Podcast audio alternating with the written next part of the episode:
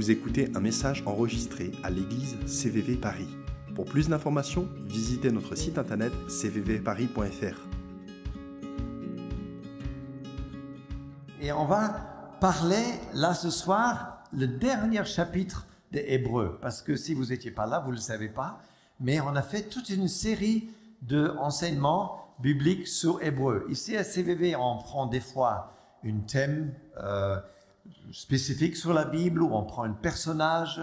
Euh, on prend des fois des sujets du jour qui sont, concernent la, situation sociale ou politique autour de nous. Mais on aime bien aussi prendre un texte et suivre la Bible, juste ce que la Bible nous dit. Et ça fait plus de six semaines qu'on fait ça avec le livre des Hébreux. Alors, il était coupé avec euh, Pâques, euh, Pentecôte, je me trompe avec mes dates là, euh, où on a eu deux semaines d'enseignement sur la vie de l'esprit. Mais là, on arrive à la dernière chapitre de Hébreux, chapitre 13. Donc, sortez vos Bibles ou vos téléphones ou vos iPads ou je ne sais pas qu'est-ce que vous avez. Et on va lire Hébreux, chapitre 13. Mais avant que vous faites ça, est-ce que quelqu'un peut me dire ce qui s'est passé en 1971 1971. Je regarde la salle. Qui était en vie en 1971 Il y en a quand même quelques-unes. Allez-y. Si vous connaissez votre histoire, vous n'êtes pas très sûr. Alors je vais vous dire une chose. Ce qui s'est passé en 1971, c'est que j'ai passé mon bac. Voilà. Et je savais que vous ne le savez pas, donc je vous l'informe. J'ai passé mon bac. Et ce dont je me souviens surtout quand j'ai fait mon bac, c'est que, et je pense que c'était peut-être pareil pour vous, en tout cas, euh, moi c'est un peu comme ça, c'est que j'avais deux heures pour écrire une dissertation sur un certain Henry Lawson, c'est un, poète australien. J'ai fait mon, mon, bac en Australie. Et euh, il fallait écrire sur cet homme, sur son histoire, et sur un poème particulier qui s'appelle Faces in the Street, les visages dans la rue. Et en fait, c'est un poète qui était connu même socialement parce qu'il a fait beaucoup de poésie par rapport à la souffrance, la pauvreté, la révolte des Australiens à l'époque, c'était à la fin des années 1800, euh, 1888, 89, 90 par là. Et donc, il fallait écrire toute une un dissertation là-dessus. Et après 1h45 de travail, j'arrive à la dernière 15 minutes et je regarde vite fait mon plan et tout ce que j'avais fait et tout. Ah ben, j'ai dit, j'ai oublié plein de trucs. Et les dernières 15 minutes, j'étais là à, vraiment écrire ligne après ligne après des choses qui me semblaient essentielles par rapport à ce papier-là. Alors, vous rassurez-vous, j'ai eu mon bac. mais n'empêche que, merci, mais n'empêche que ça nous arrive des fois à la fin d'une lettre ou d'une une, une, dissertation, quelque chose que je dis, ah zut, j'ai oublié ça, j'ai oublié ça, il faut que j'écrive ça, il faut que je note ça. Et Hébreu 13, c'est exactement ça. Hébreu 13, vous vous rappelez, on a parlé de fait que Jésus est le meilleur. Vous vous souvenez de ça? Il n'y a pas mieux que Jésus. Jésus est le meilleur. Il est meilleur que Moïse, il est meilleur que le prophète, il est meilleur que les sacrifices. On a comparé Jésus à quelqu'un qui s'appelait Melchizedek dans l'Ancien Testament. Et Hébreu, on fait tout un détail en disant, mais Jésus est meilleur. On a parlé du fait que Jésus est le prophète parfait, le roi parfait, le sacrifice et le sacrificateur parfait. Et même, il nous invite, nous, à être prophète, prêtre et roi dans nos sociétés d'aujourd'hui. Je ne sais pas si vous vous souvenez de ça. Et puis, euh, Ludo, graphiquement, nous a rappelé la dimension de la foi, qu'il faut, il faut beaucoup de foi pour entrer dans un avion, apparemment, pour lui. Mais on a la foi de savoir, pour croire que l'avion va nous amener au bon, au euh, arrivée. Et on espère que le, fonction, le fonctionnement des moteurs, les pilotes, etc., etc., va bien marcher, n'est-ce pas? On a la foi. Et puis le chapitre 11 de Hébreu qui nous détaille tous ces hommes et ces femmes qui euh, sont des exemples de foi pour nous.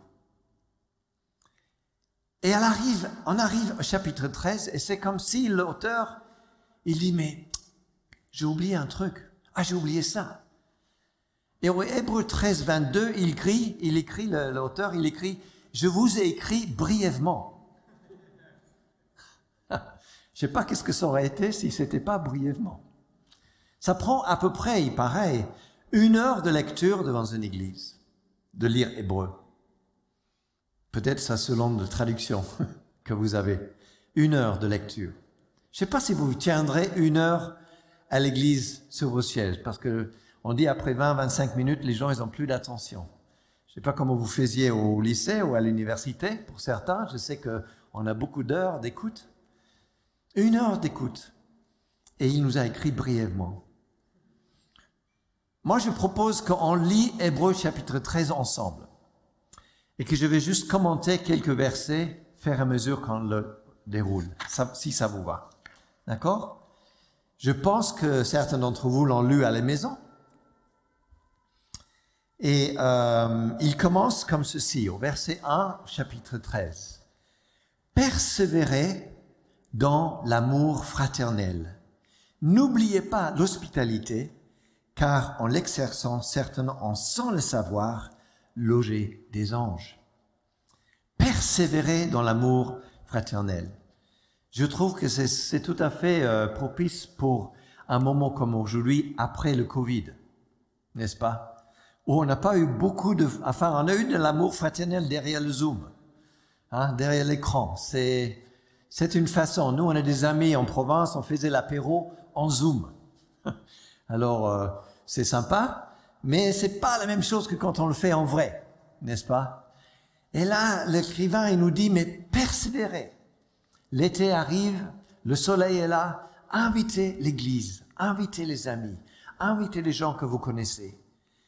Et persévérez dans l'hospitalité, l'hospitalité de ceux que vous ne connaissez moins ce que vous ne connaissez pas. Je me souviens toujours avec Marise, on était une fois dans un petit village dans le, dans le Vaucluse, et quelqu'un dans le village, un couple, nous invite pour un, un, apéro dînatoire. On ne les connaissait pas, à peine. Et j'étais très ému de se dire, mais ces gens-là, pas chrétiens de tout, mais ont la simplicité de nous inviter. Soyons persévérants dans l'hospitalité, dans la filia, c'est ça, l'amour des frères et sœurs, et même de ceux que vous connaissez pas.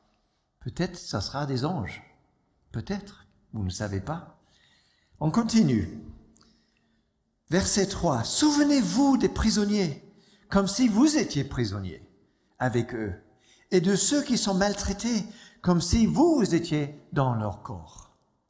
Et je voudrais juste faire une parenthèse pour vous rappeler le contexte, parce que vous savez qu'il y a beaucoup de gens à l'époque, quittaient le judaïsme et qui s'attachaient à la foi chrétienne en croyant en Jésus qu'il était le Sauveur, le Seigneur, etc.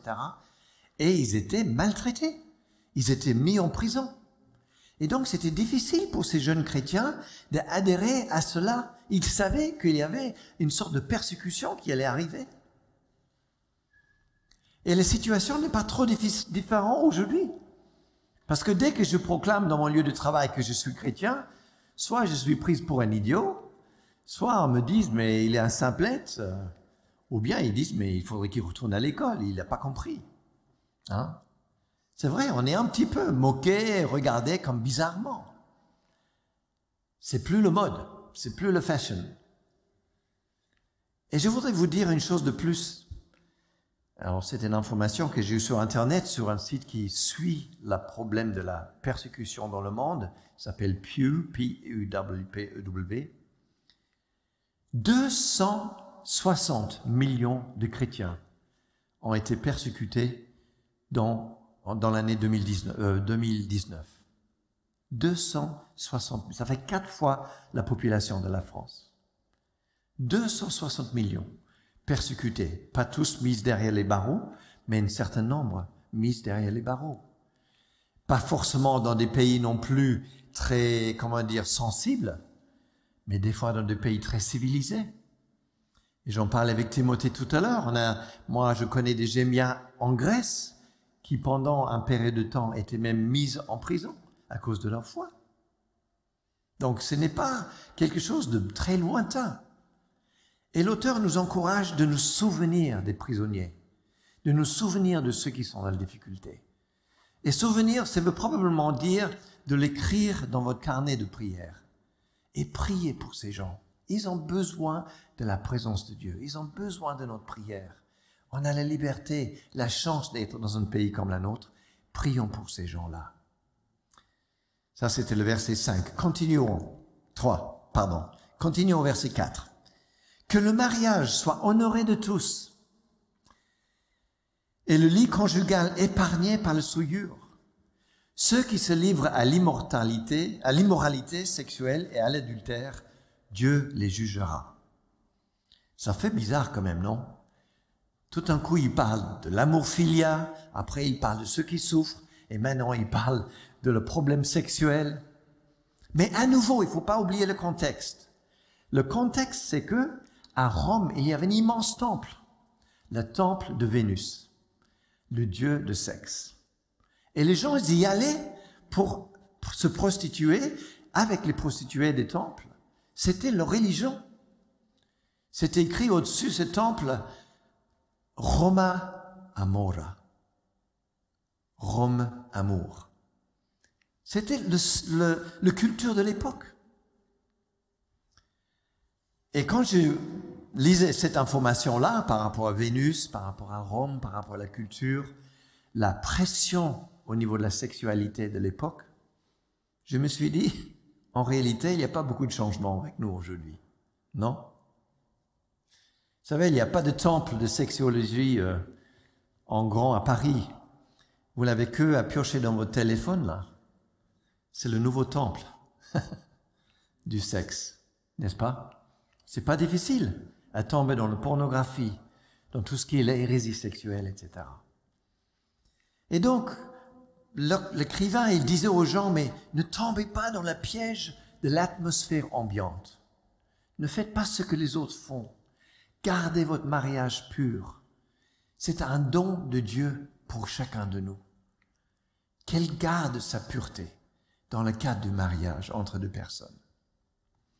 Et c'est vrai que beaucoup de chrétiens dans l'Église aujourd'hui ont du mal à se séparer de l'idée que le sexe est quelque chose on pense que c'est quelque chose de sale, de pas bon, que c'est quelque chose qu'il faut éviter, il faut pas en parler, alors que c'est un don de Dieu. C'est même Dieu qui l'a créé, n'est-ce pas? C'est quelque chose qui est donné aux hommes pour le plaisir des hommes, mais dans le cadre que Dieu a créé. Alors, l'auteur, il encourage les lecteurs là, en leur disant, tombez pas dans le piège de l'atmosphère. Et pour nous, c'est la même chose aujourd'hui. Est-ce que nous sommes, euh, comment dire, prises par l'atmosphère qui nous a assaillis ou est-ce que c'est nous qui, qui, sommes les changeurs de l'atmosphère dans nos lieux de travail? Est-ce que c'est nous qui disons voilà ce qui est pur et bon et de ne pas juger ces gens-là qui ont notre idée de qu'est-ce que c'est le sexe? C'est ça notre défi, de ne pas être dans le jugement mais de changer l'atmosphère par notre façon de vivre et laisser Dieu rayonner à travers de nous. Alors je continue, verset 5 au 7. Que votre conduite ne soit pas guidée par l'amour de l'argent. Il change de sujet encore. Ça change tout le temps, n'est-ce pas? Que votre conduite ne soit pas guidée par l'amour de l'argent. Contentez-vous de ce que vous avez. En effet, Dieu lui-même a dit, je ne te délaisserai pas et je ne te abandonnerai pas. C'est donc avec assurance que nous pouvons dire, le Seigneur est mon secours. Je n'aurai peur de rien. Que peut me faire un homme? C'est tiré d'un psaume, mais c'est vrai que quand on lit ce verset-là, ou ce phrase, on oublie que ça a à voir avec de l'argent. Hein? Il le dit dans le contexte de l'argent, là. Il dit que l'argent ne soit pas ce qui nous attire. Comptez sur le Seigneur. C'est vrai que les hommes malveillants, ils, ils, nous manipulent avec l'argent et les questions de l'argent. Finalement, c'est pas l'argent qui est mon secours, ni ma satisfaction, mais c'est le Seigneur. C'est ça qu'il est en train de dire. Alors c'est vrai que c'est naturel de penser qu'on a besoin d'un peu plus. C'est naturel parce que on est assailli par ce monde où il faut l'opulence, il faut un peu plus. Rockefeller, je pense que vous avez entendu parler de Rockefeller. C'était un billionnaire, on dit, un milliardaire de la fin de 1900, 1900, 1800, 1900. aux États-Unis et on lui a dit combien d'argent faut-il pour se sentir en sécurité? Et il a répondu quelques dollars de plus. quelques dollars de plus, quelques euros de plus. On a toujours besoin juste 10 euros de plus, ça m'aurait suffi pour passer la journée. C'est vrai, l'ennemi nous met ce petit mensonge-là. Un petit peu plus, ça irait. Et pourtant, c'est l'Éternel notre secours. C'est l'Éternel qui nous pourvoit. Et j'en ai témoigné encore ce matin dans le site sud-est. Marise et moi, on a choisi, moi j'ai choisi de ne pas travailler complètement. Marise a travaillé euh, à l'école comme institut, etc. C'était pas le genre de vie qu'on avait prévu de vivre. Et pourtant, le Seigneur a pourvu financièrement, quelle que soit notre situation. On a pu avoir des vacances, on a pu voyager loin, voir la famille qui n'habitait pas en France, etc. Dieu a toujours pourvu. Et Jésus nous le dit d'ailleurs, hein, que le Père sait de quoi nous avons besoin. Et il pourvoira à tous nos besoins. Je sais que Véroune peut en témoigner aussi. Dieu pourvoit constamment, tous les jours, tous les jours, et des fois par des surprises. L'argent, on le dit souvent, c'est un excellent serviteur, mais c'est un très mauvais maître. Un très mauvais maître, c'est ça. Il ne donne pas l'assurance, l'argent. Il ne donne pas de sécurité. C'est ce que le monde dit. Mais l'argent ne donne pas de sécurité. C'est Jésus qui est notre sécurité. Jésus est meilleur. C'est ça que nous dit Hébreu dès le départ. Jésus est meilleur. Alors on arrive à, ces quelques versets, verset 7, et déjà on a plein de choses qui sont devant, nous ici. La question de l'amour de soi, la question de l'amour du sexe, le Dieu de sexe, la question de Dieu et l'amour pour l'argent, et d'ignorer la souffrance qui est autour de nous, etc. Toutes ces choses-là sont dans les premiers versets de Hébreu 13. Et en réalité, c'est, c'est l'amour qui est détourné. C'est l'amour qui est mal vu. C'est l'amour qui est pas dans la bonne direction.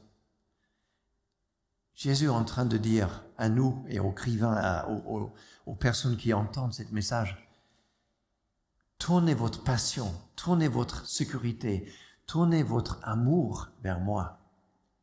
Je suis le meilleur. C'est ça qu'il est en train de dire. Alors si on continue à lire au verset 8, il dit, Jésus est le même hier, aujourd'hui et pour l'éternité. Jésus est le même, il n'a pas changé. Son amour d'avant, il est bon pour nous aujourd'hui et il sera bon pour nous demain. La provision de Dieu d'avant, il, est fidèle pour nous aujourd'hui il sera là pour nous demain. Les vêtements, la semaine dernière, il pouvoira aujourd'hui et il pouvoira demain. Des relations humaines, des amitiés, des lieux d'habitation, des appartements, du travail. Dieu a été fidèle dans le passé. Il est fidèle aujourd'hui et il sera fidèle demain. C'est ça qu'il nous dit. Donc, au verset 9, ne vous laissez pas entraîner par toutes sortes de doctrines étrangères. Il est bon, en effet, que le cœur soit affermi par la grâce. Que le cœur soit affermi par la grâce. C'est un de nos valeurs, la grâce, à CEV. Et tout à l'heure, on a chanté ce chant, que je sois envahi par l'immensité de mes problèmes. Non, envahi par l'immensité de ta grâce. C'est ça qu'on a chanté. Et quand j'ai lu la phrase, je me suis dit, c'est un peu comme tu disais, Babette, avec les Lévites. On est souvent envahi par ce que nous avons vu, ce que nous devons faire, ce que nous devons accomplir. Et on oublie de tourner vers Dieu. On oublie de se dire, mais il est là pour nous aider à chaque instant, même des petites choses. Soyons envahis par la grâce. Que nos cœurs soient affermis dans la grâce. C'est pas une question de les vêtements que vous mettez. C'est pas une question de la quantité ou le type de, nourriture que vous mangez qui change quelque chose. C'est pas une certaine règle ou tradition que vous faites qui change quelque chose. Les règles, elles vont tuer vos relations. n'est-ce pas? Les règles vont tuer les relations. Alors que le Père cherche une relation avec nous. Et alors qu'avant même que nous étions sauvés, Dieu est mort pour chacun de nous. Avant même que nous avons imaginé quoi que ce soit avec Dieu, Dieu a fait un pas vers toi. C'est ça, sa bonté, hier, aujourd'hui et demain. C'est ça, sa fidélité.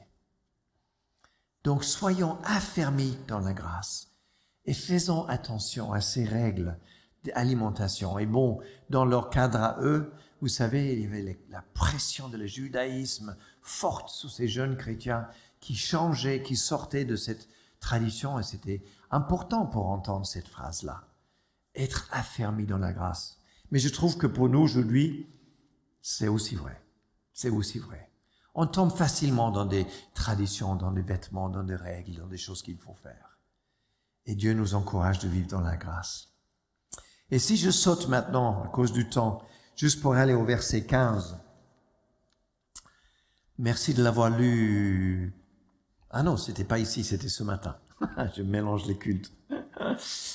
Hélène, elle a lu ce verset ce matin en introduction. Par Christ, offrant donc sans cesse à Dieu un sacrifice de louange, c'est-à-dire le fruit de nos lèvres. Sans cesse, offrant à Dieu un sacrifice de louange. Si vous faites la louange souvent, et moi, dans des années passées, j'en ai animé je ne sais pas combien de cultes au niveau de la louange avec ma guitare, et j'en ai souvent répété ces versets.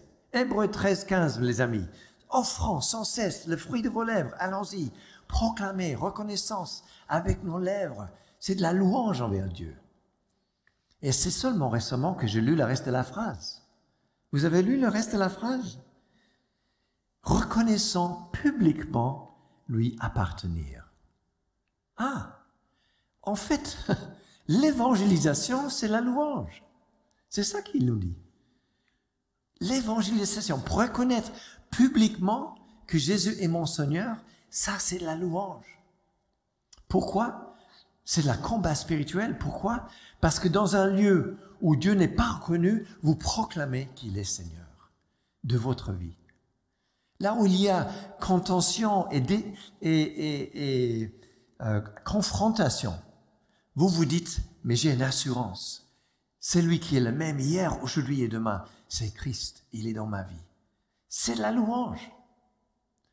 Allez-y pour les deux semaines de Paris Je t'aime. C'est deux semaines de louange. Allez-y, quatre semaines en Grèce. C'est quatre semaines de louange. Ben oui. Reconnaître publiquement le Seigneur.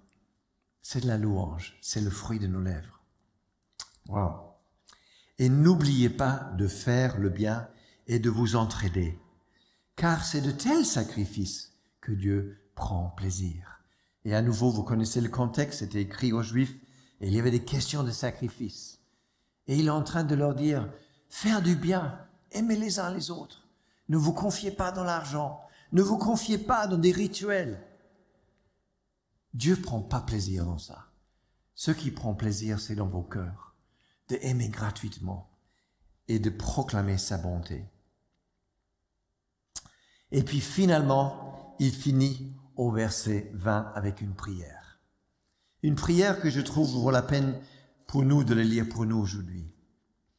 Le Dieu de la paix. Le Dieu de la paix. Juste cette phrase-là m'a frappé. Parce que Dieu n'est pas un Dieu de guerre. Il veut la paix. Et Esaïe nous dit, venez, dit l'Éternel, venez discutons, parlons de nos histoires de péché, créons la paix, il nous dit. Le Dieu de la paix. Il n'est pas là pour nous juger, nous fouetter, nous, nous, nous écarter. Il veut rentrer en relation avec chacun de nous tous les jours, à chaque instant. Ce Dieu-là qui a ramené Jésus-Christ de la mort, c'est Jésus qui est devenu le grand berger pour nous, avec une alliance qui est pour l'éternité. Ce Dieu-là qu'il vous rend capable de bonnes œuvres pour l'accomplissement de sa volonté. Qu'il fasse en vous, qu'il fasse en moi ce qui est agréable par Jésus-Christ. Et j'ai envie de le prier pour moi, que le Dieu de la paix, qu'il me rend capable, qu'il me rend moi, Johan, capable de bonnes œuvres pour l'accomplissement de le royaume de Dieu ici à Paris. C'est ça qu'il est en train de prier. C'est ça le bon, c'est la volonté de Dieu de manifester son royaume. Que le Dieu de la paix me fasse en moi réaliser ce qui est agréable en Jésus. Parce que ce qui est agréable en Jésus transfère, trans, euh, transcendance, se voit en moi. Voilà. Transpire, merci. Ah oui, c'est un bon mot, transpire, justement. Je transpire. Qui est cette, que cet amour, cette présence de Dieu transpire en nous. Mais avec des bonnes odeurs, agréables au Seigneur, n'est-ce pas? avec un peu de spray sur les bras. Pour des bonnes œuvres. Et voilà qu'on arrive à la fin de ce lettre. À la fin de ce lettre. Et ma conclusion pour moi, et je dirais pour nous à CVV, pour vous, alors qu'on va rentrer bientôt dans le temps de l'été, des vacances, etc., de ne pas oublier que Dieu est la même hier, aujourd'hui, éternel. Que le Dieu qui a mis ce foi dans les gens du passé, il le dépose aussi en nous. Et du coup, on, fait partie de ce royaume inébranlable. Et nous courons sans cesse vers ce Dieu qui nous donne le salut. Il est le meilleur. Il est le sujet de nos louanges. Il est le sujet de notre amour. Il est ma suffisance n'est-ce pas? Il est, et on l'a chanté tout à l'heure, il est ma victoire. Il est victorieux. Et c'est pas juste un chant qu'on chante, il est victorieux dans notre quotidien. Dans des situations des fois très complexes, des fois entre papa, entre maman, entre ma femme, ma fille, mes enfants, mon mari, je ne sais pas quoi, des histoires relationnelles. Mais Dieu est victorieux. Il est le meilleur. Jésus est le meilleur.